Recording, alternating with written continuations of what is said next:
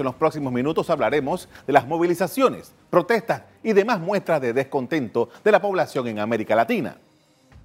La región ha visto cómo por varias semanas las calles de Ecuador, Chile, Bolivia y en menor medida en otros países fueron escenario de demostraciones públicas que en varios casos desencadenaron en violencia.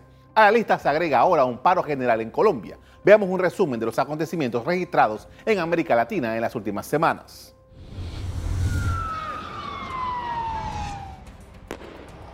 América Latina ha sido sacudida por protestas violentas y crisis política que ha crecido de forma sorpresiva. Las protestas sociales llegan ahora a Colombia con un paro nacional y manifestaciones en contra del presidente Iván Duque. La conciencia es de que miren al pueblo, porque el pueblo algún día reventará, porque el día que ya no tengamos nada que defender, ya nadie tendrá más que hacer, sino a salir a lo que de pronto el temor de lo que está pasando en los demás países. Solo en las últimas semanas hubo enfrentamientos en las calles de Bolivia. Rechazan el gobierno de Yanín Añez y demandan el retorno de Evo Morales. Los de la derecha y los de la policía, motín y tanto el ejército la han presionado para que renuncie. Ahora estamos pidiendo para que vuelva y vamos a resistir. Durante octubre y noviembre, Chile ha experimentado protestas multitudinarias marcadas por la violencia, vandalismo y represión.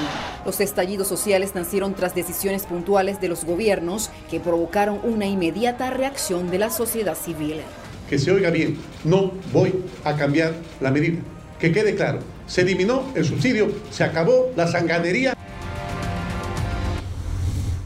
Las protestas no han distinguido signos, lo mismo se han dado en gobiernos liderados por partidos de derecha que de centro que de izquierda. Las motivaciones de los pobladores de cada país varían, pero el impacto ha sido similar.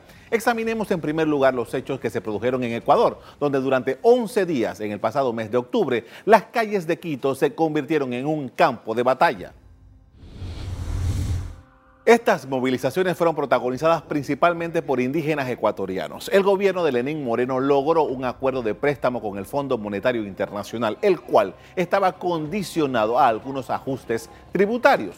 Se procedió a la eliminación de un subsidio a los combustibles y ese fue el detonante de la protesta. La masiva movilización se tornó violenta. El gobierno respondió con fuerza, toque de queda y estado de excepción. La revuelta dejó un saldo de 10 muertos, 1.340 heridos y 1.200 detenidos, según los medios de comunicación locales. Al final, el gobierno de Moreno eliminó el decreto que cancelaba los subsidios al combustible. De Ecuador pasemos a Chile. Allí el gobierno del presidente Sebastián Piñera ordenó un alza en el precio del pasaje del transporte público y recibió un duro rechazo que se extiende hasta hoy. Todo empezó a mediados del mes de octubre. La respuesta en contra de la medida ejecutada fue respondida de inmediato, principalmente por estudiantes, y rápidamente se extendió dando espacio a conflictos muy violentos, incendios, saqueos y enfrentamientos entre los manifestantes violentos y las fuerzas de seguridad se sumaron a las imágenes del ejército controlando las calles, algo que recordó escenarios del pasado dictatorial chileno.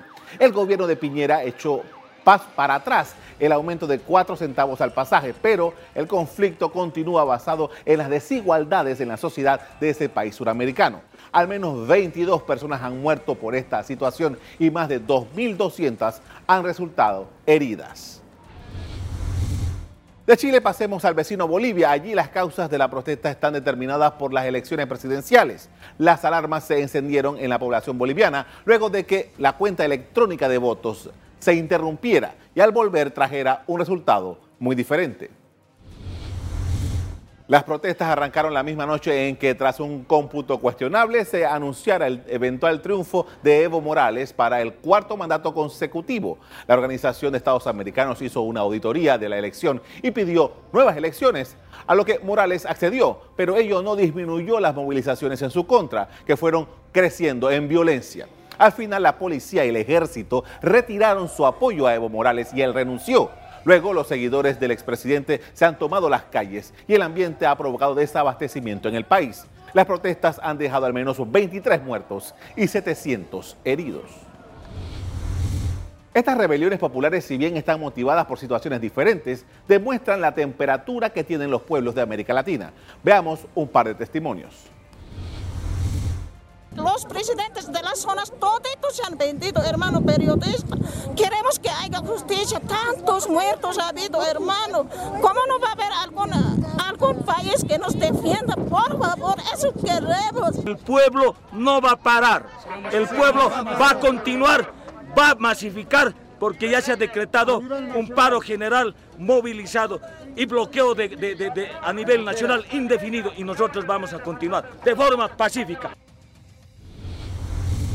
Vale recordar que antes de estos hechos ocurrió un fenómeno similar en Perú. Allá la corrupción de los dirigentes políticos de ese país movilizó al pueblo y trajo consigo la renuncia del presidente y el suicidio de un expresidente.